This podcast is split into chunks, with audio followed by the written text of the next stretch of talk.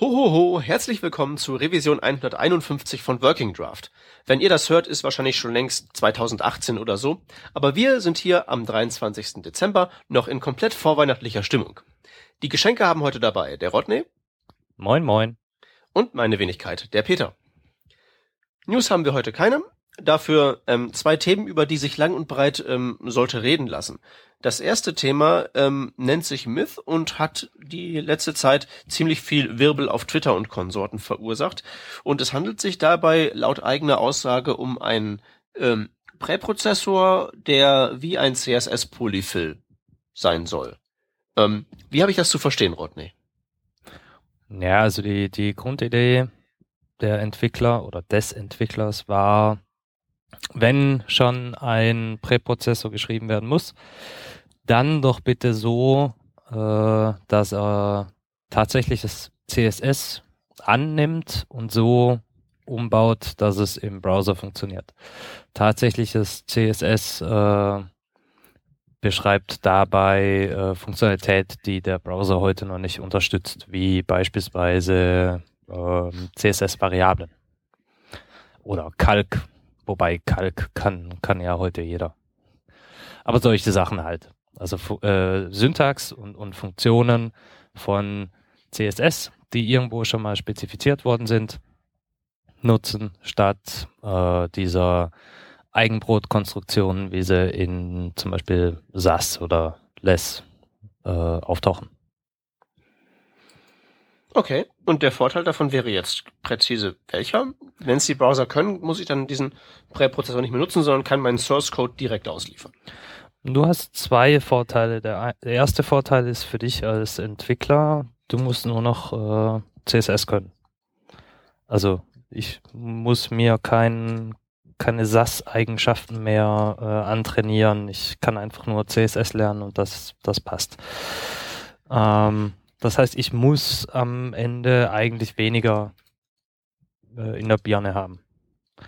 Das ist das eine. Das zweite ist, wenn der Browser jetzt dann irgendwann ähm, CSS-Variablen oder was auch immer kann, dann muss ich es nicht mehr durch den Präprozessor jagen. Genau. Das heißt, ich bekomme äh, in der Theorie zumindest das, was ich heute schreibe, ist in, in zwei Jahren nativ im Browser. Theoretisch. Okay, na das klingt doch prima. Ähm, wo ist der Haken? Naja, der Haken ist äh, wie so oft bei der Umsetzung. Also die, die Idee ist, ist ja an sich eigentlich geil. Und ich hätte mich auch sehr gefreut, wenn das irgendwie äh, funktioniert hätte. Tut's aber nicht. Weil äh, Myth hat so seine Probleme. Äh, bevor wir aber auf die Probleme zu sprechen kommen, nochmal ganz kurz. Das Myth hat noch eine andere coole Eigenschaft und zwar, es ist eine Node.js-Only-Applikation. Das heißt, komplett JavaScript läuft komplett auf Node. Im Gegensatz zu äh, beispielsweise Compass oder SAS, wo ich äh, Ruby brauche, um, um das irgendwie verarbeiten zu können, oder eine mehr oder weniger toll äh, gewartete Drittanbieterbibliothek in einer anderen Sprache nutze, ist das halt geil. Ich habe einfach eine Dependency weniger. Es ist alles in, in den Sprachen entwickelt, die wir im Frontend sowieso haben. Also der Sprache. Wir haben ja nur JavaScript, aber genau. Das ist so an sich alles geil. Darf ich dazu eine herablassende Anmerkung anbringen? Äh, aber nur weil du es bist. Danke. Ähm, das mit dem, ähm, dass das mit JavaScript, wenn das alles sozusagen in einer einzigen Sprache geschrieben ist, dass das toll ist und dass man dann keine extra Dependencies braucht, das wissen die Leute, die als Präprozessor Stylus benutzen, ähm, schon relativ lange, weil da war das schon immer so das ist wirklich sehr, sehr angenehm, macht auch das ganze Deployen und so einfacher, weil da halt eben ein Teil weniger ist, was kaputt geht. Ähm, also das ist jetzt nicht revolutionär, wollte ich damit zu sagen. Das war der herablassende Part. Ich fand das schon cool, bevor es cool war. Äh, ja, ich habe das jetzt auch nur noch mal hervorgehoben, weil das für uns oder für mich äh, gerade Thema ist. Also wir restrukturieren gerade eine unserer Apps und äh, ich versuche äh, ja Ruby loszuwerden. A mag ich die Sprache nicht, frag mich aber bitte nicht warum. Äh, B geht mir das auf den Sack, dass das alles so dermaßen lange dauert und äh, auf jeder Maschine hast du das Konfigurationsgefrickel aufs Neue und nee, wollen wir nicht. So. Äh, und Myth wurde halt angepriesen als braucht nur JavaScript. Er tut's auch, weil, das war jetzt das zweite, was ich anmerken wollte, das basiert auf etwas, das nennt sich Rework. Und das ist sozusagen das Tool, das ihr, werte Hörerschaft, benutzen wollt, wenn ihr euren eigenen Präprozessor bauen wollt. Das liefert euch im Prinzip eine Engine, die CSS parsen kann, spuckt euch direkt eine Baumstruktur aus, in der ihr dann eure eigentlichen Features, die ihr immer schon mal haben wollt, implementieren könnt. Rework gibt's auf GitHub, Open Source, verlinken wir. Ähm, so, jetzt können wir zu den Problemen kommen. Äh, ja, also eins der Probleme liegt in Rework, aber da kommen wir später drauf zurück. Äh, okay. Äh, Probleme. Ähm, es ist ein Präprozessor, das heißt, der läuft äh, irgendwann im Bildprozess, lange bevor das im Browser ankommt. Ne? Äh, das Schöne an SAS und Co. mit, mit ihrer eigenen Syntax ist, äh, wenn ich mir deren Code angucke, dann sehe ich sofort auf den ersten Blick, was läuft wo. Also eine arithmetische Operation, was weiß ich, mach mir Breite minus Padding oder irgend so ein Schwachsinn. Äh, das sieht halt direkt so aus, äh, als, als kann das nicht im Browser laufen, als wird das nicht im Browser laufen. Mhm. Äh, das heißt, ich habe da sofort ein optisches Feedback als Entwickler. Okay, das läuft im, im Bildprozess, nicht im Browser. Bei Myth dadurch, dass äh, diese Kalk-Notation äh, aus CSS benutzt wird, ist das nicht mehr offensichtlich, was wo läuft. Also mit die, das CSS-Kalk ist auch äh, eins von diesen Dingern, das halt mal wieder mehr kann. Ich kann da zum Beispiel sagen, Kalk 100 Pixel minus 10 Pixel. Naja, dann kommt die statische 90 Pixel raus. Wunderbar. Ich kann aber genauso gut sagen, Kalk 100% minus 50 Pixel. Die 100% sind dann äh, das, was die äh, jeweiligen 100% bedeuten. Also manchmal ist es die Breite, manchmal die Höhe, manchmal der, ich weiß nicht was. Mhm. Aber in dem Fall ähm, greift das an der Stelle halt auf die Kaskade zu. Also auf die tatsächlichen Elementeigenschaften, die ich zur Laufzeit habe. Das ja, kann der Präprozessor natürlich nicht liefern. Ja, du kannst ja auch mit dem richtigen Kalk auch ähm, Einheiten mischen und all solche verrückten Dinge machen. Ja, ja, genau. Aber das eigentlich Geile ist halt, dass ich tatsächlich auch Zugriff auf die Elementeigenschaften habe, wie mhm. zum Beispiel die Breite der Seite oder die äh, Größe der, des Viewports oder was auch immer. So, und äh, in Myth habe ich jetzt zwei Kalkanweisungen äh, eben diese 100 äh, px minus 10 px und die 100% minus 10 px. Der einzige visuelle Unterschied, den ich habe, äh, ist Prozent äh, versus px. Was da am Ende rauskommt, ist aber halt einmal die Deklaration äh, statische Zahl 90 Pixel, also die, die Arithmetik durchgeführt die Operation durchgeführt. Und das andere Mal ist einfach der äh, Kalkbefehl ins CSS geschrieben. Irgendwie weiß ich noch nicht so genau warum, aber ich finde das verwirrend. Ne, völlig zu Recht. Das ist verwirrend. Ich meine, wenn du den Code anguckst und ohne zu wissen, was da unter der Haube passiert, nicht sagen kannst, was dann da am Ende passiert mit, das ist ja schon ein Problem. Gehe ich d'accord. Ja, also es äh, erschwert halt möglicherweise das Debuggen.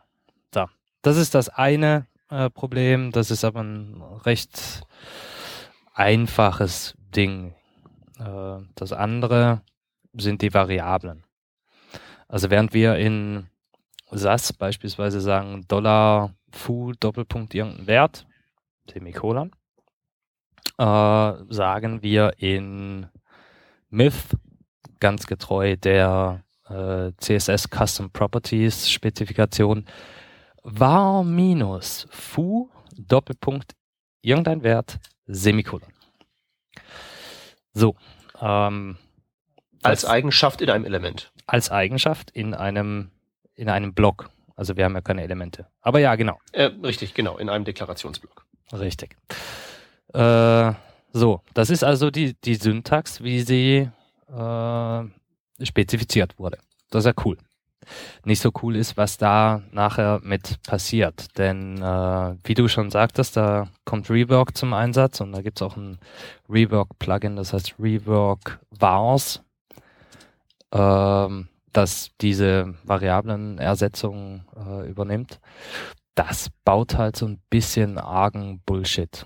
Äh, wenn man sich die Spezifikation anschaut, dann kann ich beispielsweise eine Variable deklarieren auf root oder auf, auf dem HTML-Selektor.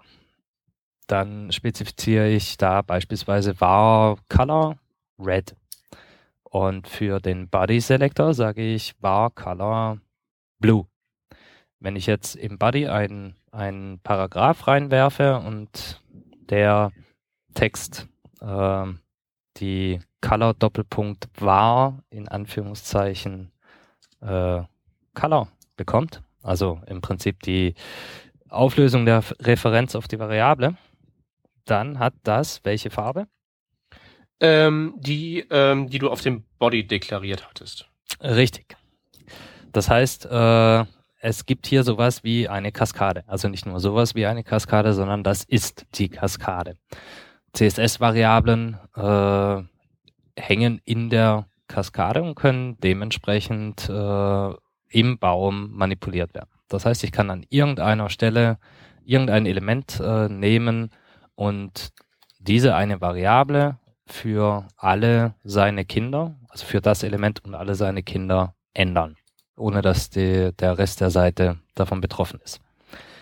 So, das kann äh, Myth so nicht liefern, weil Präprozessor hat kein, keine Ahnung von der Kaskade.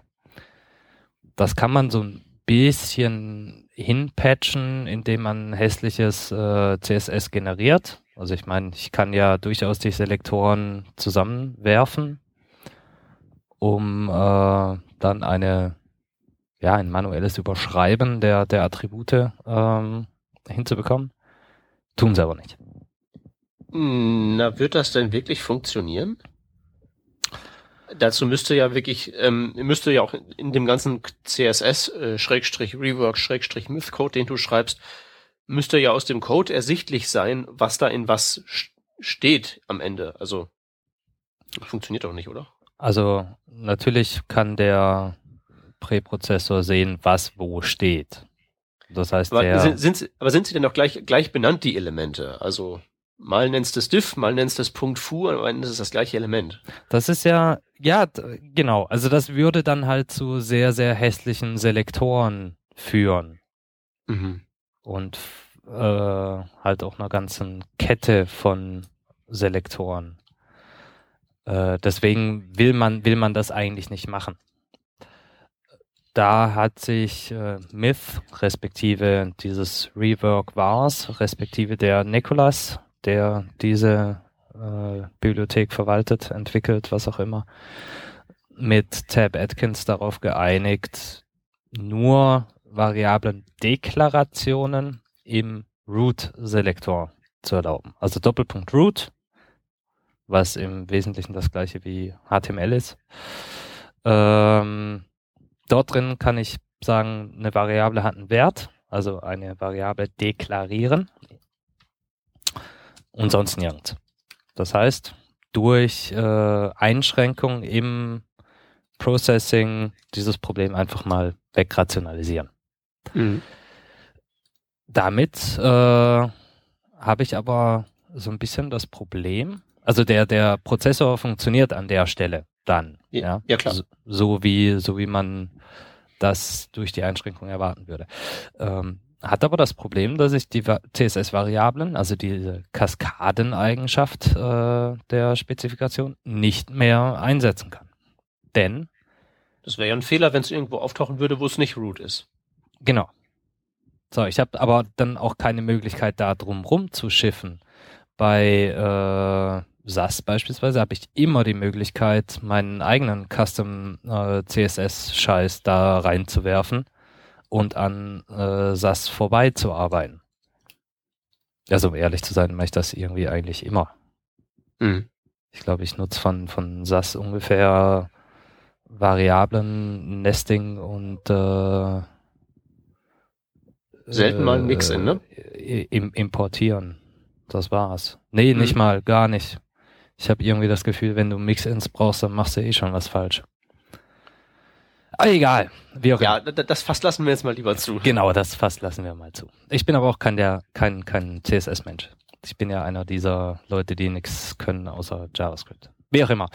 Äh, wir waren bei CSS-Variablen der Kaskade und das funktioniert nicht. Das hat man äh, bewusst blockiert, aber irgendwie nicht so ganz gerafft, dass man durch diese Einschränkung äh, die Benutzer halt auch dahingehend erzieht, diese Kaskade gar nicht erst wahrzunehmen. Das heißt, wenn du tatsächlich dann mal irgendwie ein äh, Tool schreibst, was die Kaskade nutzen will, dann hast du ein Problem. Geht nicht. Du hast dann nur die Möglichkeit, Myth nicht einzusetzen. Das ist ein bisschen doof. Dann gibt's noch so ein paar andere Sachen. Also äh, es gibt, wenn du eine Variable deklarierst und sie benutzt und dann erneut deklarierst. Also von mir aus hast du foo gleich 3, dann sagst du echo foo und dann machst du foo gleich 4. Was glaubst ja. du, was ausgegeben wird? Äh, 4? Wieso 4? Das war nach dem Echo. Zugehört? Okay. Also, Ach so, ach so, nach dem Echo, Entschuldigung. Variable gleich 1. Echo Variable, Variable gleich 2. Was ist ausgegeben worden? Ja, ja, das erste. Aber reden wir jetzt von CSS, das könnte auch eine Fangfrage sein. Es ist eine Fangfrage. Dachte ich mir, weil es gibt doch ähm, zum Beispiel diese komische Current Color Eigenschaft. Nein, noch viel einfacher. Okay, erzähl. äh, wenn wir zum Beispiel in SAS arbeiten mit den Variablen, dann äh, passiert genau das, was ich gerade eben geschildert habe. Also ausgegeben würde die 1. Ja. Weil äh, das ist ein ganz einfaches äh, sequenzielles Mapping. Sobald ich eine Variable benutze, wird halt nachgeschaut, was der Wert ist, der zuletzt gesetzt wurde. Äh, ja, so weit, so einfach ist in jeder Programmier Programmiersprache so. Außer in CSS. In CSS kann ich ja beispielsweise äh, mehrere Deklarationsblöcke mit dem gleichen Selektor hintereinander schreiben. Ne? Ich kann ja sagen, Body, Semikolon, äh, Semikolon, Body, äh, geschweifte Klammer auf, irgendwas, geschweifte Klammer zu und dann gleich wieder Body, geschweifte Klammer auf, geschweifte Klammer zu. Mhm. Was dort greift, ist immer die zuletzt gesetzte Deklaration. Die zuletzt valide interpretierte Deklaration einer Rule. Wenn wir da jetzt mal so Sachen wie äh, important und so rausrechnen. Äh, ja, genau. Gut. Lass das mal weg. So, äh, von Chris Epstein, Epstein, Epstein, was auch immer, der, der SAS-Mensch, ist halt angemeckert worden. Ey Leute, ihr seid ein äh, CSS Polyfill, dann verhaltet euch doch auch wie äh, CSS und macht das äh, mit den Variablen genauso. Das heißt, äh, wo wir aus der SAS-Welt, ich sage jetzt immer SAS-Welt, auch wenn ich äh, Less und Stylus und Schieß dir ins Knie meine, das ist alles jetzt mal SAS. Mhm, ist okay. Alt, althergebrachte Präprozessoren. Mhm. Äh, aus, aus der Welt und aus der Programmierwelt sind wir halt diese Source Order gewöhnt. Das ist halt Deklaration, benutzen, Deklaration, benutzen. Immer das, was zuletzt gesetzt wurde. Und Myth geht da jetzt halt den CSS-Weg und sagt, nee, das, was zuletzt oder das, was am Ende valide interpretiert wurde, ist die Variable. Das heißt, die machen auch einen Two-Pass äh. Die okay. gehen halt erstmal durch und gucken, was ist denn jetzt am Ende des Tages die, der tatsächliche Wert der Variable und gehen dann nochmal durch und ersetzen es. Also so wie es CSS theoretisch auch machen würde. Ja. Das könnte erstmal so ein bisschen verwirrend sein. Aber ja, ob das künftig irgendwelche Probleme mit sich bringt, weiß ich nicht, weil mit der Root äh, haben sie ja eh schon alles gekillt. So, äh, Source Order, Kaskade, was haben wir noch? Ah, das geilste Feature an CSS-Variablen überhaupt. Erzähl. Die API. Ich habe da, ich, ich hab da, ich hab da Fragmente auf Twitter gelesen und freue mich jetzt sehr über einen detaillierten Bericht. Genau. Schieß los. Also der detaillierte Bericht ist, aktuell ist das nicht zu benutzen. Dachte ich mir. Firefox Nightly ist auf die eine Art kaputt, Chrome Canary, äh, wenn man die Flags aktiviert, auf eine andere Art kaputt. Also du kannst das aktuell nicht einsetzen, aber spielt jetzt keine Rolle. Der Punkt ist, äh, du kennst das Style Property von DOM-Elementen. Ja? Ja, jetzt nicht aus näherer Anschauung, sondern nur so aus der Begründung, warum ich dann da nicht manuell beigehe, sondern immer schön jQuery benutze. Aber ich habe so eine grobe Idee. Ja, yeah. okay. Ach, Style Property, du meinst jetzt nicht dieses, dieses DOM-Konstrukt, ähm, also Style Property im Sinne von Style Attribut eines Elements. Genau. Das, so. was ich ungefähr gesagt habe. Ja, klar, klar. Nee, nee, Entschuldigung. Äh, ist schon spät. Ich dachte jetzt, wir reden von diesem, ich weiß gar nicht mehr, wie das Teil heißt, aber dieses bekloppte CSS Objekt. Du meinst ja. garantiert das CSS-OM. Ja, beziehungsweise den, den Vorgänger davon, also als es noch schlimm war. Ich will jetzt gar nicht, also CSS ja, Style Property. Äh, ich hab's verstanden. Erzähl. Egal. Genau. So, das äh, bietet dir Zugriff auf die Variablen. Also laut Spezifikation hast du da jetzt äh, element.style.var. Da kriegst du ein, ein, ein, Objekt für, für das Verwalten der Variablen äh, und kriegst da Methoden, die heißen get und set. Gibt noch ein paar mehr, aber das ist jetzt mal das Relevante. Das mhm. heißt, ich kann den Wert einer Variable einer CSS-Variable in JavaScript auslesen und ich kann ihn setzen. Und ich kann ihn live setzen. Das heißt, äh, deklariere ich beispielsweise auf dem Body die Variable äh, var color und mache das rot und benutze irgendwo in ganz tief unten in irgendeinem Diff diese äh, Variable als Hintergrundfarbe.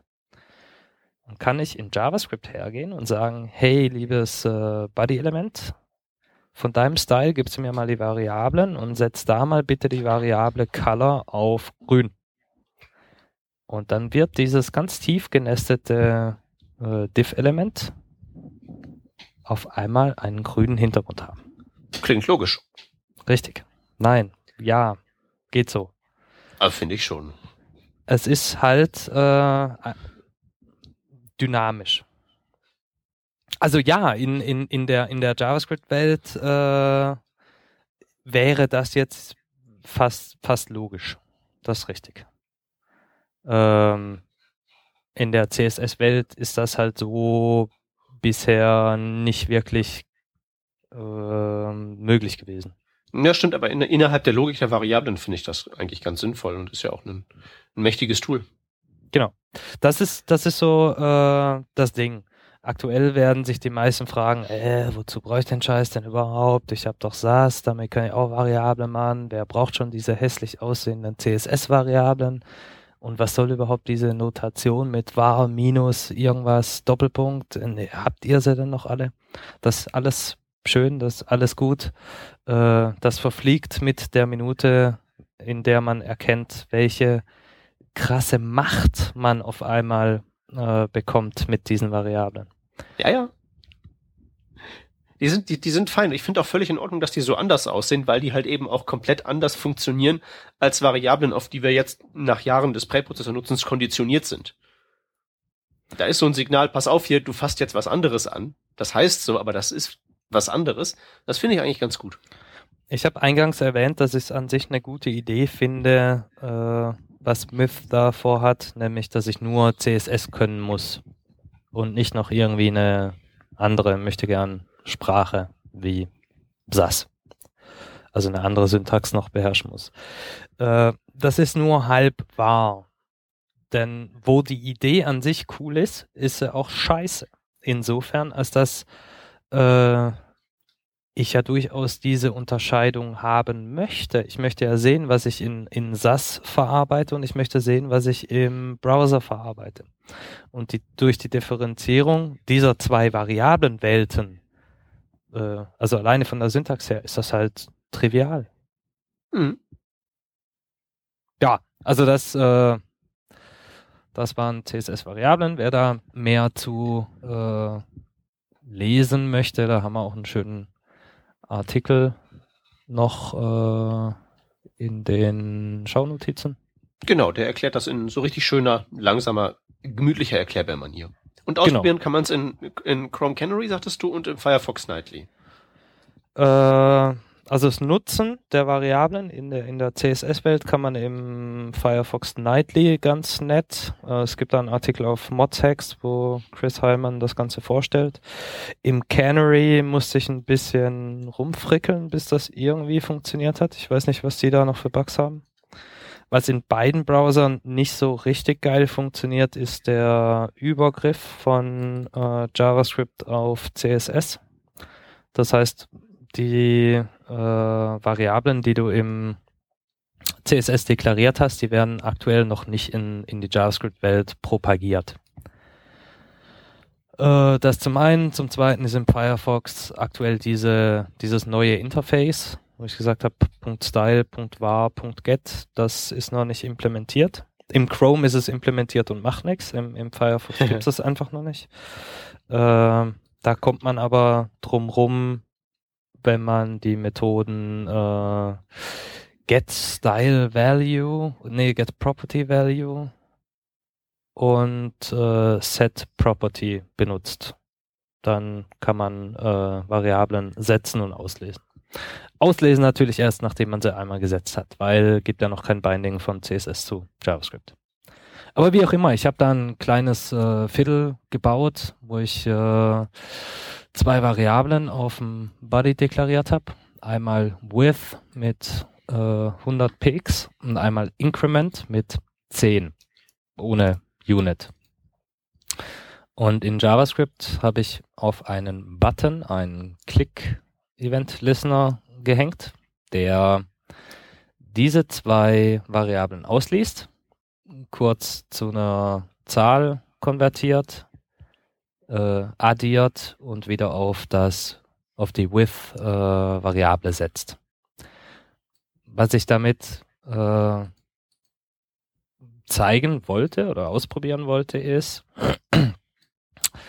eben diese äh, dynamische Eigenschaft der, der Variablen. Was passiert, wenn ich äh, die irgendwo verändere? Was sich, was sich dann im DOM-Tree alles verändert. Zum einen, mhm. zum zweiten, äh, für mich kurz beweisen, dass ich jetzt die Möglichkeit habe, Konfigurationswerte äh, im CSS zu führen. Weil die zweite Variable, das Increment, das äh, hätte der Designer jetzt auch einfach auf, was weiß ich, 30 setzen können. Designer, Entschuldigung, also derjenige, der halt das äh, CSS schreibt. Mhm. Muss nicht unbedingt ich sein. Also in, in unserem Team bin das nicht ich. Deswegen ist es immer schön, diese, diese Welten zu trennen. Und wenn ich jetzt halt äh, aus, aus der Designsicht äh, sage, hm, ich will jetzt nicht mehr eine Schrittweite von 10 haben, sondern von 25. Und diese Schrittweite zu erreichen, muss aber irgendein JavaScript ausgeführt werden. Dann würde das aktuell bedeuten, dass ich diese, diesen Wert äh, 10 oder 25, diese Schrittweite irgendwo in meinem Source Code führe. Und äh, mit den Variablen habe ich jetzt so eine schöne Brücke, wo ich arbiträre Daten, es ist scheißegal, was da drin steht, das kann ein String sein, eine Zahl sein, äh, das kann die Bibel sein, das spielt total keine Rolle. Na, äh, da bin ich mir nicht so sicher der Länge wegen. Ja, hast recht. Hin und her schieben kann. Sprich, ich kann, habe auf einmal neue Möglichkeiten, Daten von CSS an an den Browser zu übergeben, an, den, an JavaScript zu übergeben. Mhm. Das ist geil. Mhm, das ist nicht schlecht. Das, da werden wir ziemlich sicher ziemlich viele hässliche Workarounds sehen und, und komisches Rumgehecke und ganz viel Spaß haben. Yeah. Ja. wenn man so tief in den Maschinenraum hinabsteigen möchte, ansonsten hat man halt eben dann schöne Variablen im CSS ohne diesen ganzen Krempel drumherum. Ist ja auch was wert. Ja, weiß ich nicht. Bin ich mir ehrlich gesagt nicht so sicher. Also ich glaube, ich würde die SAS-Variablen, diesen Präprozessor-Kram äh, bevorzugen. Wäre es eben nicht um diese dynamischen Eigenschaften. Ja, naja, weswegen? Der Syntax? Oder woran liegt das? Äh, Weil ich meine, es spricht ja nichts dagegen, in deinem Präprozessor irgendeine schönere, kürzere Syntax einzubauen, anstelle von diesem komischen ähm, Wahlgefriemel. Also so schlimm ist das Wahlgefriemel eigentlich nicht. Also nee, so finde ich auch nicht, aber ich meine nur, da, da stören sich halt viele dran und ich sag halt, wenn es dich so sehr stört, dann bau halt Präprozessor so, dass das hinter einem, hinter einem Kürzel ver, verschwindet. So nimmst halt eben, weiß ich nicht, du hast ja in, äh, na, in SAS hast du ja Dollar, richtig? Ich benutze mhm. kein SAS. Ähm, Dollar, und dann ja. nimmst du halt eben, nimmst halt eben für ähm, richtige, in Anführungszeichen, Variablen irgendein anderes Präfix.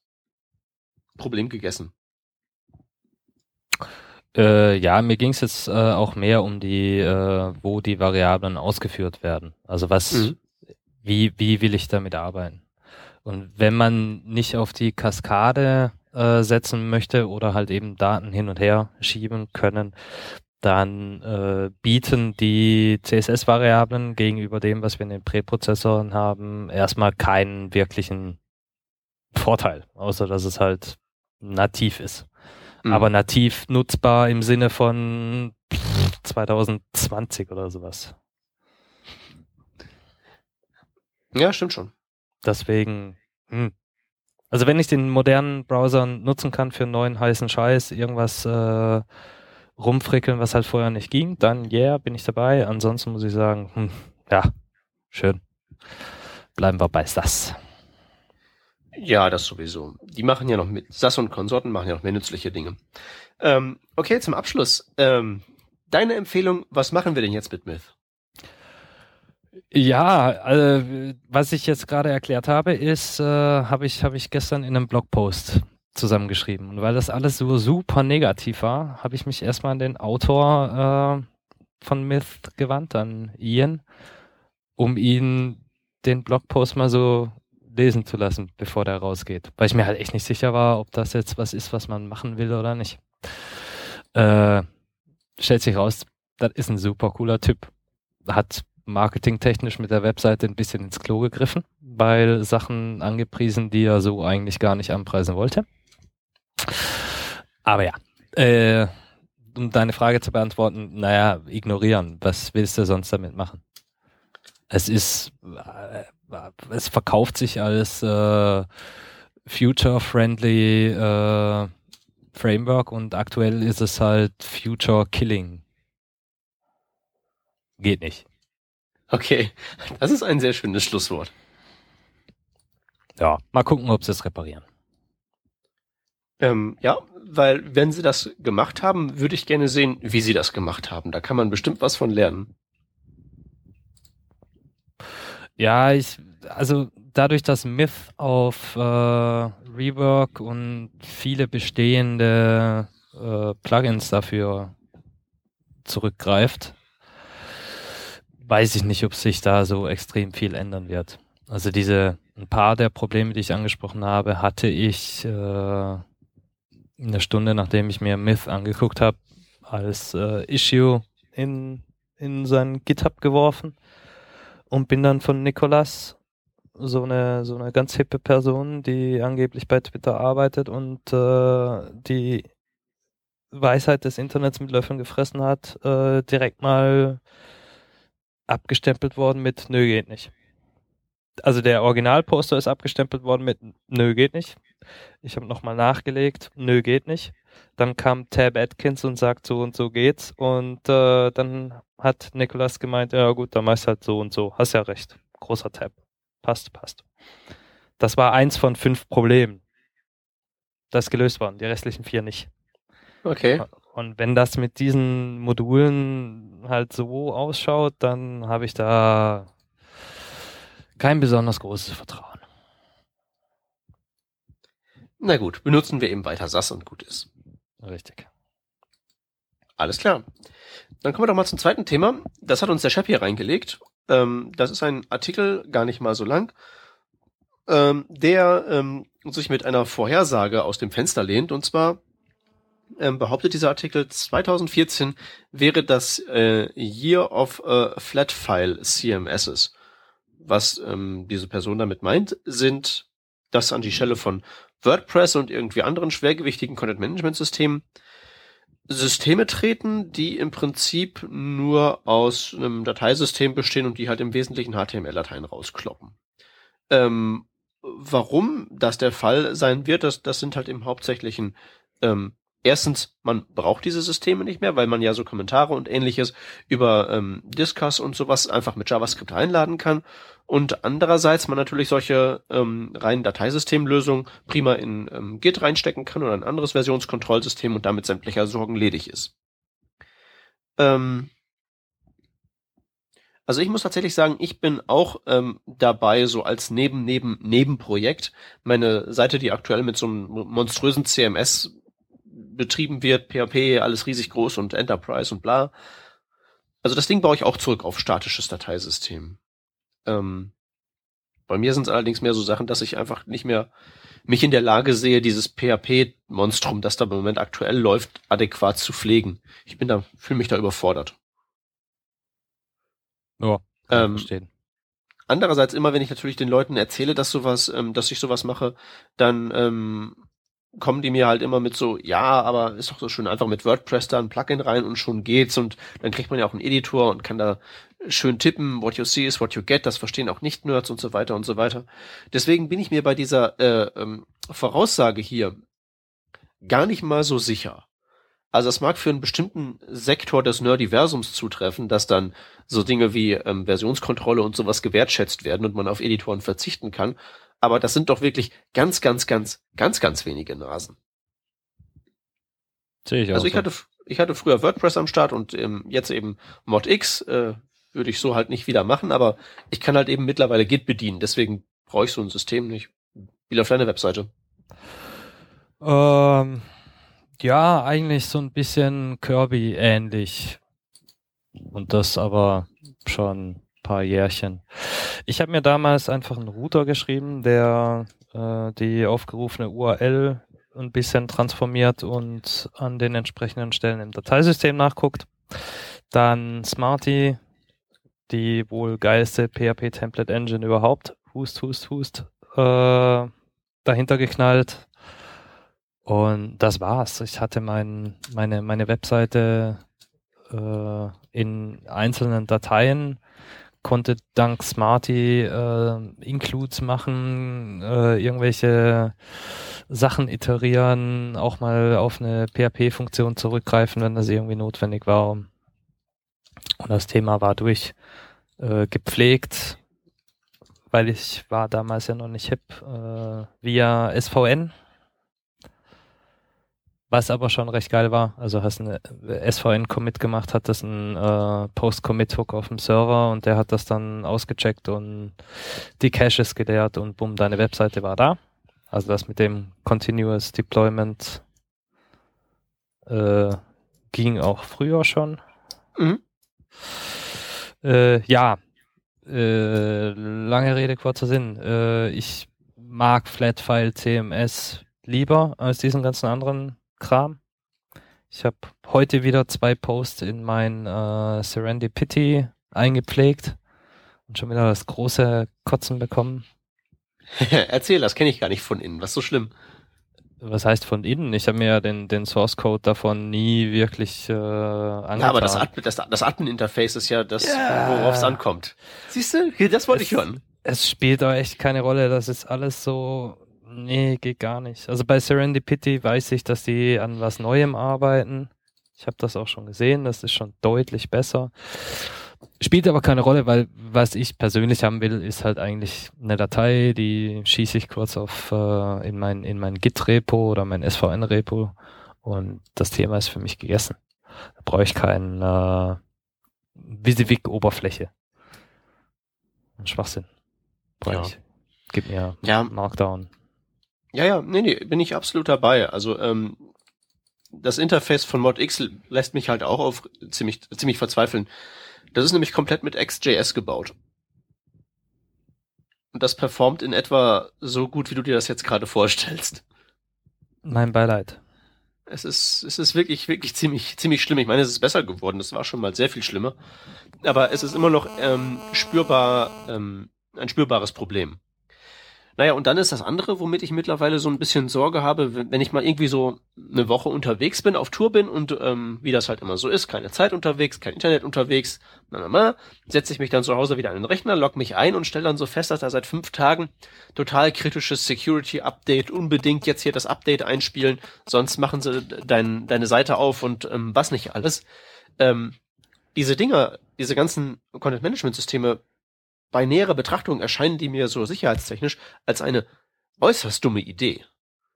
Weil ein riesig komplexes Programm so hinzustellen, dass da theoretisch jeder, äh, jeder, jede üble Person da draußen daran herumspielen kann, um Dinge kaputt zu machen, das erscheint mir einfach nicht besonders klug, wenn da einfach nur HTML-Dateien liegen. Oder in, wie in deinem Fall halt eben jetzt so ähm, nicht allzu anspruchsvolle PHP-Dateien, dann ist das halt eben nicht kaputt zu spielen. Das Einzige, was man dann noch mit, mit dir machen könnte, ist DDoSen. Und wenn wir beide so berühmt sind, dass man uns DDoSt, dann haben wir eh schon gewonnen. Oder also andere hatte, Probleme.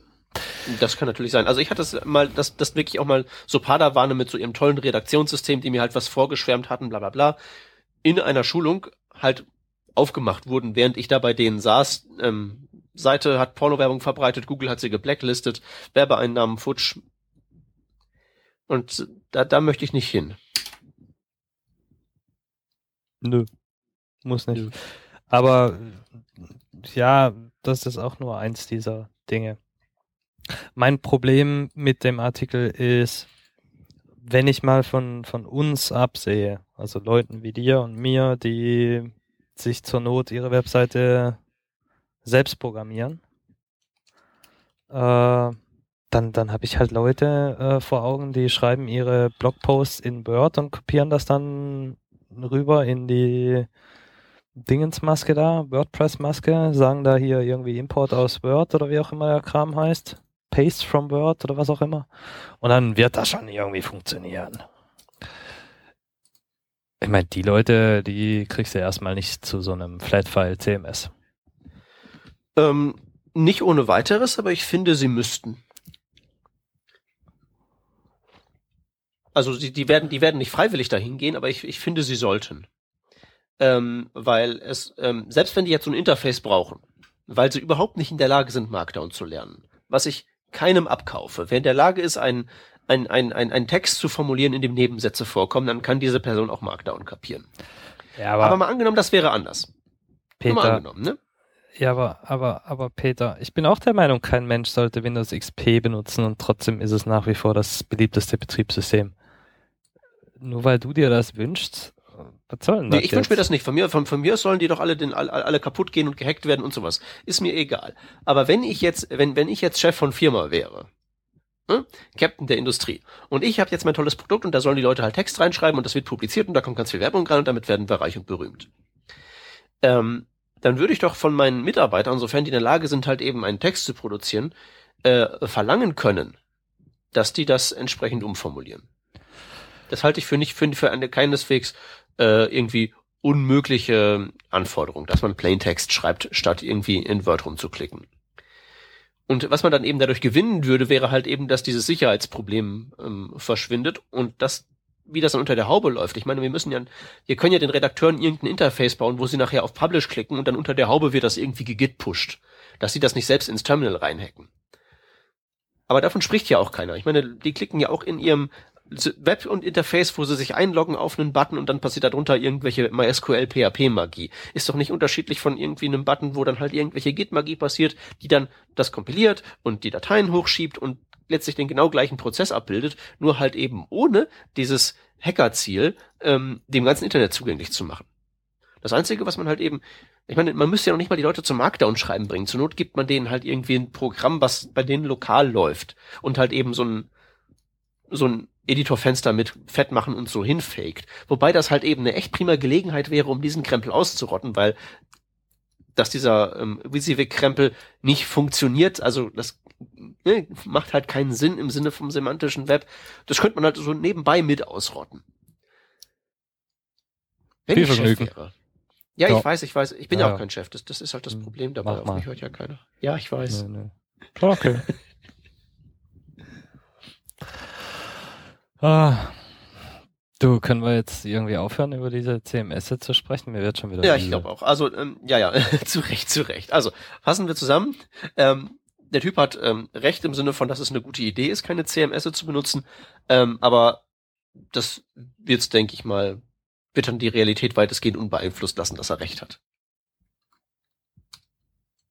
Ja. Okay. Na denn, ähm, dann wollen wir es doch mal bei, hierbei belassen und uns auf die Links stürzen, oder? Mach mal. Okay, ich empfehle als allererstes ein ähm, Repository beziehungsweise im Wesentlichen eine Textdatei ähm, von Eddie Osmani, ES6 Tools und das ist eine Sammlung von, wie der Name schon sagt, Tools, mit denen man ECMAScript 6 im Browser von heute zum Funktionieren bringen kann. Da sind Transpiler drin, da gibt's Modulloader drin, da gibt's Grunt-Tasks drin, alles was man braucht, um ein Projekt jetzt mit ECMAScript 6 statt mit 5 oder noch älter zu bestreiten. Jo, für die äh, mehr visuell äh, angehauchten Hörer gibt's SpinKit. SpinKit ist äh, eine ganz kleine Sammlung von ein paar Loading äh, Animationen. Äh, das Interessante dran ist, das ist alles HTML, CSS. Also eigentlich ist es CSS. Äh, ja, mal, mal reingucken, bevor der nächste blöde GIF-Kram irgendwo integriert wird. Habt ihr euch schon mal Gedanken darüber gemacht, wie die Leute eure äh, ihre Mobiltelefone in der Hand halten, wenn sie eure Webseiten aufrufen?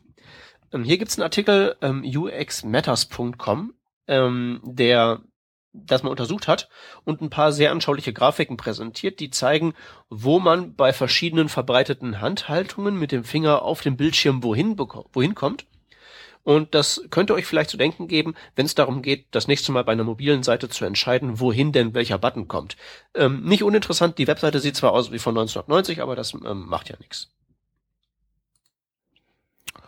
Ja, aus dem aktuellen Jahrtausend hätten wir äh, Animationen, respektive Lea Veru, wie sie Animationen und Transitions erklärt. Äh, ein Video von ihrem Vortrag an der JSConf Asia dieses Jahr ist ganz nett, vor allem wenn man äh, frisch einsteigt in die Thematik, wie das ganze Zeug so funktioniert. Einfach mal reingucken. Zu guter Letzt gibt's noch einen ähm, Yeoman Generator für das Init-Projekt vom Hans, das wir jetzt einfach mal aus Gründen der Propaganda hier auch erwähnen möchten. Das ist bestimmt ganz toll, wenn man Init und äh, Yeoman benutzt. Alles klar, das wäre die Weihnachtsfolge von Working Draft gewesen. Leider nicht live gestreamt, weil ähm, wir episches Technikversagen haben, auch bekannt als Linux. Konnte man leider diesmal nichts machen. Aber trotzdem danken wir allen Konservenhörern und ähm, ich würde sagen, wir wünschen euch ein, nee, frohes Fest war ja dann schon. Ähm, und wahrscheinlich bei unserer derzeitigen Publikationsgeschwindigkeit ist so das neue Jahr schon gewesen. Was wünschen wir denn jetzt? Frohe Ostern? Äh, könnte man machen, aber ich glaube, so schlimm ist es noch nicht. Irgendwer sagte mal immer, möget, möge, möget ihr in interessanten Zeiten leben. Das wünsche ich euch jedenfalls jetzt. In interessanten Zeiten leben. Tschüss. Tschö, tschö.